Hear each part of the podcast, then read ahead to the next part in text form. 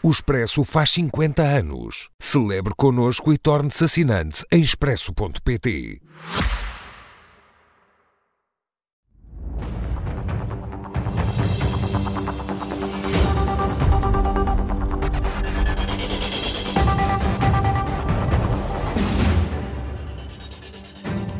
As dúvidas em torno do eh, programa para a habitação são tema de partida para o Linhas Vermelhas desta noite com Pedro Delegado Alves e Miguel Morgado. Boa noite a ambos, bem-vindos. Pedro, começo por si. No Corte de Críticas eh, tem estado as eh, casas de lutas e o processo de subarrendamento são os pontos mais discutíveis. São medidas com uma veia intervencionista, medidas autocráticas, como defendem os principais autarcas do país? Vejamos, uh, os principais autarcas, fazendo aqui uma leitura talvez tradicional, digamos Lisboa e Porto, Sim. façamos essa leitura. Uh, a expressão autocrática foi do Presidente da Câmara Municipal de Lisboa e mostra, uh, para além de uma vontade de uh, hiperbolizar e demonizar as medidas, também um desconhecimento sobre como é que funciona o procedimento e aquilo que o Governo anunciou. As medidas não são autocráticas na medida em que elas ou serão tomadas porque, pelo porque Governo... foi envolvido nesse processo. Também tem mas, sido uma, está, uma, das críticas é um dos autarcas. Era o, meu ponto, era o ponto onde ia chegar de seguida. Se calhar essa autocracia é talvez um, mais um problema de umbiguismo, de não me perguntaram a mim especificamente e, portanto, hum. amoei. Tendo em conta que há um programa que está em discussão pública e vai estar em discussão pública durante um período significativo de tempo, e tendo em conta também que, enquanto algumas medidas serão aprovadas por decreto-lei, outras serão objeto de aprovação na Assembleia da República, o que significa que vão ter debate parlamentar, a seguir ao anúncio, dizer que as medidas são autocráticas, quando o Governo se limitou a anunciá-las e a colocá-las à discussão pública, enfim, o Presidente da Câmara Municipal de Lisboa podia fazer, ao invés de, enfim, eh, da atitude calimero, era talvez ser cooperante, identificar onde é que eventualmente tem dúvidas. Aliás, se há uma coisa que se tem sublinhado, enfim, algumas pessoas têm sublinhado, uma das críticas que outras pessoas têm apontado, é que são medidas muito pensadas para grandes centros urbanos e que desconsideram outros problemas de outros uhum. pontos do país. Portanto, Lisboa e Porto, curiosamente, dessa perspectiva, até não têm essa, esse capital de queixa, porque muitas das medidas têm a ver com o perfil dos problemas que estes grandes centros urbanos, não são os dois apenas, enfrentam. Já quanto ao Presidente da Câmara Municipal do Porto, que também fez críticas, eh, enfim, eh, também outra vez cheias de hipérboles, acusando tudo de, de, penso que foi bolivarianismo no caso do Presidente da Câmara Municipal do Porto,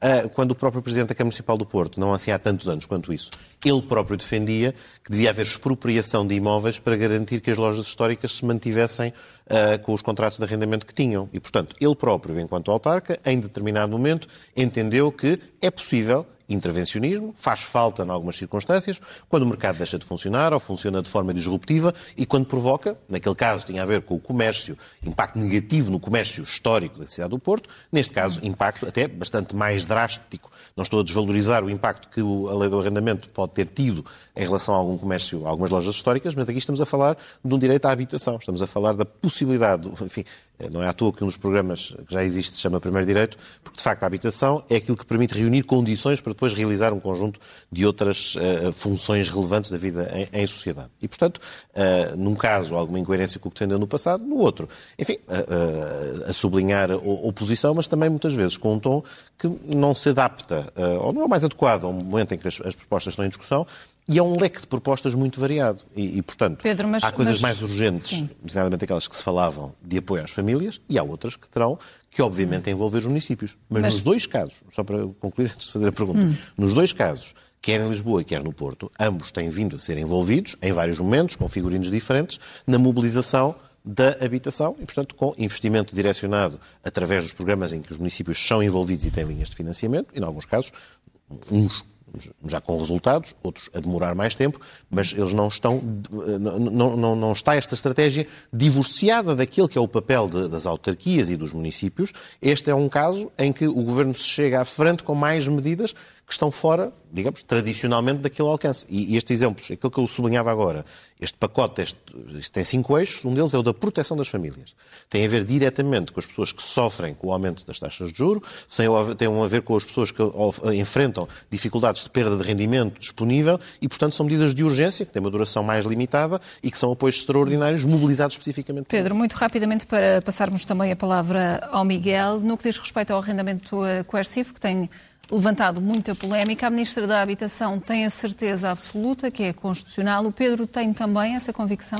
Bom, em primeiro lugar, a nossa ordem jurídica reconhece há muitas décadas, quase tantas quantas da Constituição, eu diria quase tantas, que a propriedade tem uma função social. E, portanto, esta ideia de que há um direito absoluto insuscetível de ser objeto de intervenção para satisfação de outros direitos fundamentais ou de outros interesses da comunidade não bate certo nem com a jurisprudência do Tribunal Constitucional, nem com a realidade que encontramos em inúmeros exemplos pela legislação fora. As obras coercivas é uma forma de intervenção, de intervenção na propriedade privada quando há um interesse público relevante em cima da mesa.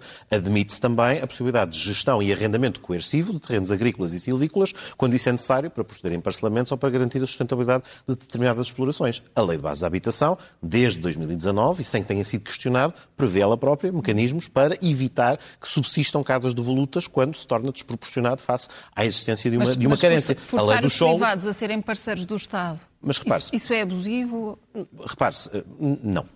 Não, assim como, assim como identificamos limites a qualquer outra esfera de direitos, o que, se aquilo que temos em presença é um privado que dispõe de um bem que não está a dar, não está a dar um uso e está, portanto, a dificultar a implementação de políticas públicas cujo objetivo é satisfazer outros direitos fundamentais, designadamente o direito à habitação. E estas pessoas, sublinhe-se, não vão ser despojadas do. É porque muitas vezes discute-se o arrendamento coercivo como se as pessoas fossem expropriadas sem indenização de um bem que é seu. O bem continua a ser seu. E o bem continua a ser seu e será objeto de um arrendamento e, portanto, o proprietário não só continua a ser proprietário, como passa a ser senhorio e passa a receber uma renda por aquele bem. E, portanto, aquilo que está a impor, se for necessário e reunir os requisitos que, consoante a lei vai sendo discutida, iremos conhecer, é que, nestas circunstâncias excepcionais e, e reunidos os tais requisitos, esta pessoa vai ser obrigada a arrendar. Com ressalvas também de que se se trata de uma segunda habitação, se trata de uma casa de férias, se trata de uma pessoa que está internada, todas essas exceções estão acauteladas e não acauteladas. Portanto, ninguém sai prejudicado, ter no limite uma fonte de rendimento adicional, por sua opção até o momento não quis explorar, mas que passará a ter de o fazer. Miguel, é este o entendimento que tem também relativamente ao, ao arrendamento coercivo e em que sentido é que, na sua visão, vai este pacote para a habitação?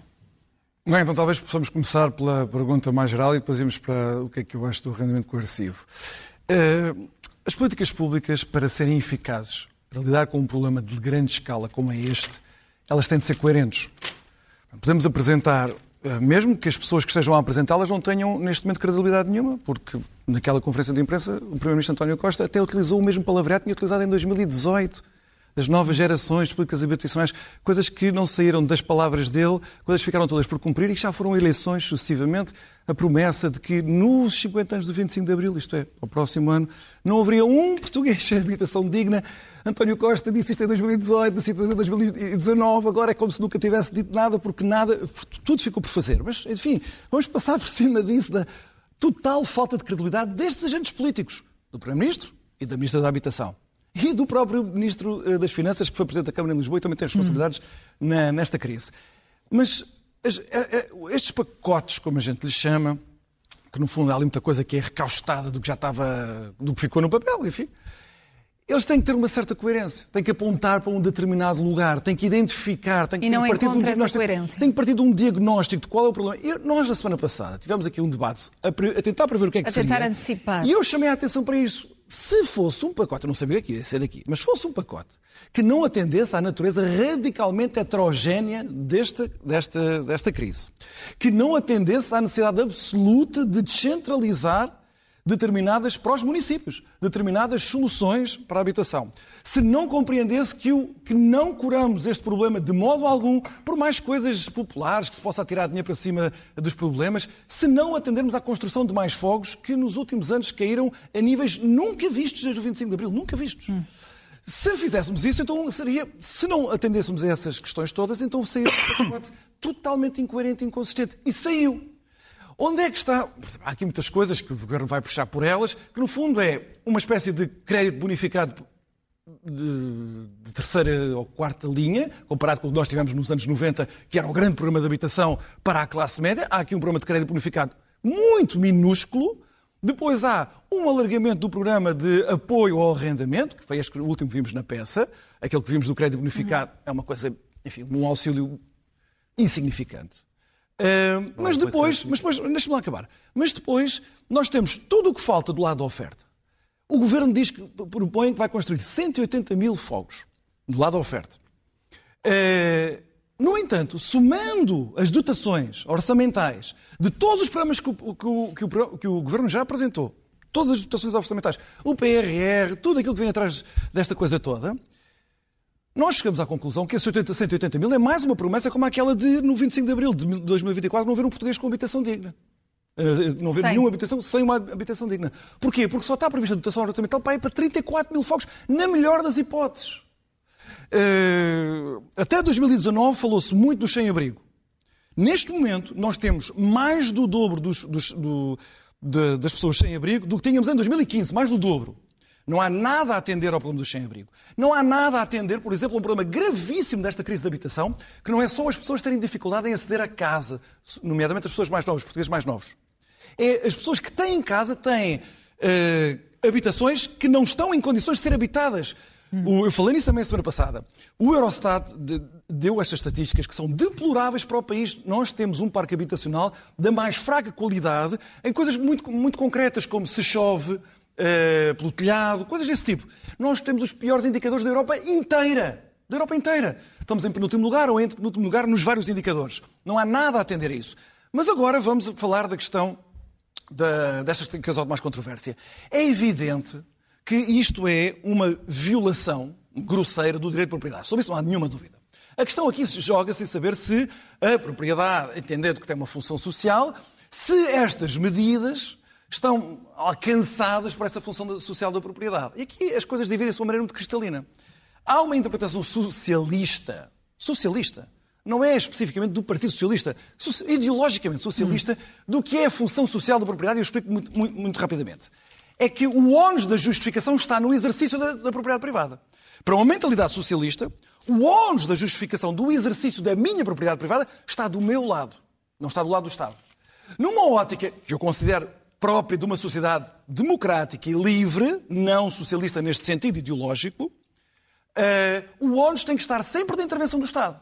Portanto, quando se diz, como está uh, consagrado na Constituição, que a propriedade tem uma função social, com certeza, mas é preciso justificar com razões muito ponderosas qual é essa função social que vai estar a ser exercida quando nós violamos o direito de propriedade, nomeadamente razões de necessidade, razões de proporcionalidade. Ora, esta medida não respeita nem uma coisa nem outra. Mais, mais. Na medida em que, como Carlos Moedas tem toda a razão e Rui Moreira também, aliás, eu não precisei de Carlos Moedas e de Rui Moreira para me dizerem isso. Já tinham dito aqui na semana passada.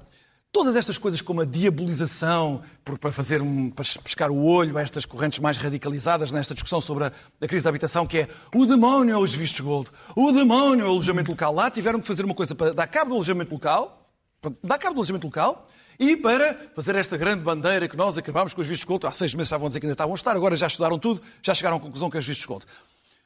Todas estas medidas, eh, como a de andar a vistoriar Quais são uh, as frações devolutas, os fogos devolutos, que devem ser apropriados para efeitos de disponibilização da habitação? É o Estado Central, este Estado Central que chegou a cúmulos de colapso operacional em coisas que eu diria que até estão à frente da habitação como um direito consagrado na Constituição, que é o direito à saúde. Nós que não conseguimos, este, este governo e este Estado, que tem dificuldades operacionais de toda a espécie, quer centralizar para si Uh, assumindo o papel de grande senhorio que vai andar a negociar arrendamentos, expropriações, todas essas coisas, nem sequer, nem sequer respeitou os, os valores que estão consagrados também na Constituição da subsidiariedade e da descentralização. A meu ver, é um erro grave, agora independentemente da Constituição, é um erro grave não colocar as autarquias, precisamente, a serem os agentes principais, até por uma razão a, a, a mobilização administrativa que se está a pedir ao Estado Central para isto é absurda. E, portanto, o Governo parece deliberadamente quer fazer aqui um grande número de propaganda para salvar a pele por ter permitido que esta crise de habitação hum. acontecesse no seu período de governação, depois de andar a, a, a, prometer coisas que nunca fez tensão de cumprir. Agora parece que quer fazer uma grande operação de, de marketing sem a mínima intenção de cumprir aquilo que, ainda por cima, quer que caracterize este esforço política de intervenção sobre uh, o mercado de habitação. Portanto, nós não, estamos a, nós não, não queremos atacar as causas do problema, queremos durante um, dois, três anos fazer um brilharete porque damos dinheiro às famílias, não muitas, para os arrendamentos problema. e para a bonificação dos créditos, mas não vamos resolver nada de- de- da crise de habitação, porque se não atendermos à- à- à- ao problema da oferta, só mais uma nota, se não, se não atendermos ao- vamos, ao- Miguel, da oferta, então, eu a até sou a favor que se o setor privado não responde rapidamente ao problema da oferta, que deve ser o setor público. Eu até o disse aqui, Hum. o Estado como construtor, não como senhorio. Mas só, só quero acrescentar isto. Não há coisas positivas neste pacote de habitação, só para não ser totalmente destrutivo. Há. Mas as coisas positivas não carecem de justificação estarmos numa crise de habitação. Por exemplo, o que o Governo vai, anunciou fazer, depois vamos ver a regulamentação Miguel, já concreto. já vamos a da questão estas do questões. licenciamento, eu pergunto, tudo bem, eu, eu concordo com o que lá está, pelo que eu vi, eh, doses, com a dose Sim. de daquilo que tem. Mas para que é que precisamos de uma crise de habitação para chegar àquela conclusão?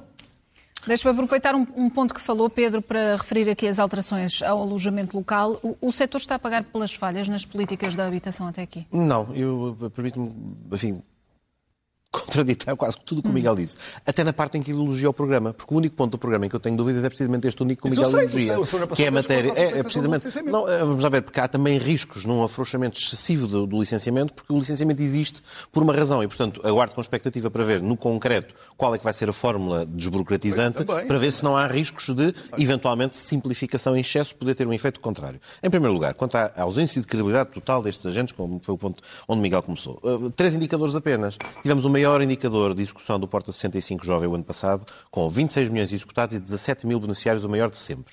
Um programa que incentiva o, recurso ao arrendamento de longa duração, com incentivos em sede IRS, também teve o maior número de, beneficiários, portanto, de aderentes ao programa registros, a 9 mil. E o programa Primeiro Direito, que é direcionado precisamente à cooperação com as autarquias locais, para a edificação, tem neste momento 233 protocolos assinados com municípios. Obviamente sabemos que a rapidez da resposta da construção não é a mesma da colocação no mercado de arrendamento com a mesma facilidade. Razão pela qual, também, segundo ponto em que gostaria de refutar o Miguel, este programa de facto tem natureza heterogénea, ao contrário do que foi dito. Tem natureza heterogénea porque tem medidas que se dirigem diretamente à resposta urgente aos problemas provocados por aquilo que já referimos, aumento das taxas de juro e perda de rendimento dos agregados familiares, que têm, portanto, menos poder de compra e têm maior dificuldade, combate à especulação de algumas medidas, já lá quanto ao alojamento local e ao impacto que também está a ter, e, adicionalmente, incentivos também à nova construção. Sendo que, obviamente, há uma urgência, porque há uma situação de necessidade, ao contrário do que também foi dito, e essa situação de necessidade implica que mecanismos como o Estado arrendar para subarrendar ou a possibilidade de, eventualmente, mobilizar de imóveis devolutos é colocada em cima da mesa como uma opção para acelerar o processo. Agora, diga-se também de passagem. Primeiro, podemos ter uma discussão sobre onde é que estão os limites da função social da propriedade, se é mais cá, se é mais acolá. É Dizer que é uma essa violação grosseira ou que é uma ao leitura socialista do tema, seguramente não apelidaremos socialistas os Estados que têm medidas exatamente idênticas para mobilização de respostas na área da habitação em que encontramos uma multifacetada Não vais dar o caso da. Irlanda, pois não? Não Não, vou falar do caso da caso. Dinamarca, vou falar do caso dos Países O caso Baixos. da Dinamarca? Vou falar, Miguel, agora, agora, agora, vou falar. Vou falar dos casos do Reino Unido, que até foi longe demais e depois recuou. O caso em que se discute atualmente em, na Irlanda, eventual adoção de medidas similares a estas. Em Espanha, algumas das cidades que fizeram este caminho. Ah, o Canadá, que está longe de ser apontado como um, um, paraíso, um paraíso socialista na Terra, também tem vários estados, Toronto e Vancouver, que para resolver problemas de pressão também resolveram o mesmo. E mesmo em Berlim houve um referendo, que apesar de não ser vinculativo, vinculou, eh, vinculou, isto é, desencadeou um processo de alteração da legislação precisamente para enfrentar os mesmos problemas que estas cidades que enfrentavam. E esta ideia de que, e esta ideia, e esta ideia de que os imóveis devolutos, a identificação de devolutos, é também uma via burocratizante, estatizante, venezuelana, bolivariana, chamemos do que quisermos, a, a- a definição de um imóvel devoluto existe na legislação portuguesa pela mão de um governo da coligação PSD-CDS, era Ministro das Finanças. espantalho, que alguém falou Calma. sobre essas... Não, falaste do- do- dos imóveis devolutos. Esta ideia de que agora passaremos a ter uma fiscalização se um imóvel está vazio ou não está. Não, isto faz-se há muitos anos. e faz, isso, podia e faz- e faz-se há muitos anos com que finalidade? Para verificar se de facto o imóvel está subutilizado e, nesses casos, para lhe gravar o IMI. Porquê? Para reconhecer que há uma função social e uma função social que, não estando a ser desempenhada, o caminho pelo qual se foi, porque de facto Mas a, a escala de. Deixa-me terminar. não Miguel. é essa, Porque é relativamente à segurança, Discordamos contra, segurança. Miguel, discordamos contra essa função social. Ah, pronto, eu acho então é o que eu estava a dizer. Há uma interpretação socialista e uma interpretação eu acho-. É, é a minha interpretação que não será só Ora. socialista. É uma interpretação, é uma interpretação jurídico-constitucional de muitas pessoas que entendem que, para satisfazer outros direitos fundamentais, designadamente o direito à habitação, o direito a um teto, o direito a poder ter um local onde construir um lar e um centro da vida familiar, este valor é suficientemente importante que pode comprimir o direito de propriedade. E se até ao momento não houve... O Estado é o principal até- proprietário do e se até ao momento, unidades de e se até ao momento isto não foi possível, Então e portanto a- a- a- a- Não política pública que assenta no agravamento mínimo é suficiente, há esta faculdade que também se coloca em cima da mesa. Para responder à pergunta Mas- mas que a não- Patrícia fez no mas aí início já me surgiu outra- sobre, sobre, sobre o alojamento local, temos que reconhecer que o alojamento local foi uma medida adotada com uma finalidade, aliás, inicial de combate àquilo que tínhamos de muita colocação de, de imóveis para arrendamento no mercado, eh, enfim, no mercado paralelo e trouxe-a de volta para a trouxe de volta, não, trouxe muitas vezes para a economia eh, eh, tributada e, e- e- e transparente. Teve um impacto importante na dinamização de centros históricos, mas como em quase todas as coisas, o excesso acaba por provocar efeitos negativos nos locais onde ele foi implementado. E quando olhamos para o número de alojamentos locais, em locais, e volto a dizer, não podemos olhar para o país todo a partir das lupas de Lisboa e do Porto. Parece que é o que estamos a fazer. Mas, não pode- mas também não É podemos. estamos a fazer. Não, não podemos olhar para o país todo a partir das lupas de Lisboa e do Porto. Mas também não podemos, Lapa, mas também não podemos, não podemos fazer de conta que Lisboa e Porto não existem e que Lisboa e Porto não têm uma percentagem muito significativa de população prejudicada pelo agravamento da situação ah, ah, do- dos custos do, do é arrendamento, que- em certa a medida, não disto, exclusivamente, em certa medida, mas não exclusivamente, provocado pelo alojamento local. Não estamos com isto a diabolizar o alojamento local. Estamos apenas a reconhecer que uma medida que teve efeitos positivos Deixem no as passado, câmaras e juntas de freguesia tratar disso, o as facto de se ter alargado excessivamente está a produzir e produziu, combinado com outras coisas, algumas das quais nem estão em cima da mesa. Eu, a semana passada, referi dois outros elementos de políticas públicas, das quais até, enfim, até são políticas do atual governo, com as quais eu tenho algumas reservas. Nómadas digitais e o regime, eh, eh, eh, e o- regime fiscal- e e do- dos não residentes. Ambos têm impactos também negativos, porque também contribuíram para um aumento do preço da habitação. E é isto, esta situação de urgência, com isto termino, tudo isto somado, que me parece difícil eh, num debate, não se reconhecer como o ponto de partida. Há ou não uma situação de necessidade, emergência, para resolver um problema que se agravou Não, situação muito, muito é de rapidamente. emergência. Emergência tem o a sem-abrigo e vocês não fazem nada para o sem-abrigo. A resposta é positiva. Também, agora, em relação ao sem-abrigo, os programas de Housing First que foram implementados pela primeira vez com parcerias com os Pedro, municípios tem que- tem que decorreram dar nos últimos, um nos últimos final. 5, 6 Vocês anos. duplicaram o número Também de sem-abrigos desde não fa- 2015, Não façamos conta Deus. que não há medidas, que Miguel, não há problemas. Mas é que elas não são bem executadas. pacote é em discussão pública durante um mês admite que o Governo vai ter de recuar em algumas matérias. Bem, Eu espero que recua na maior parte das matérias.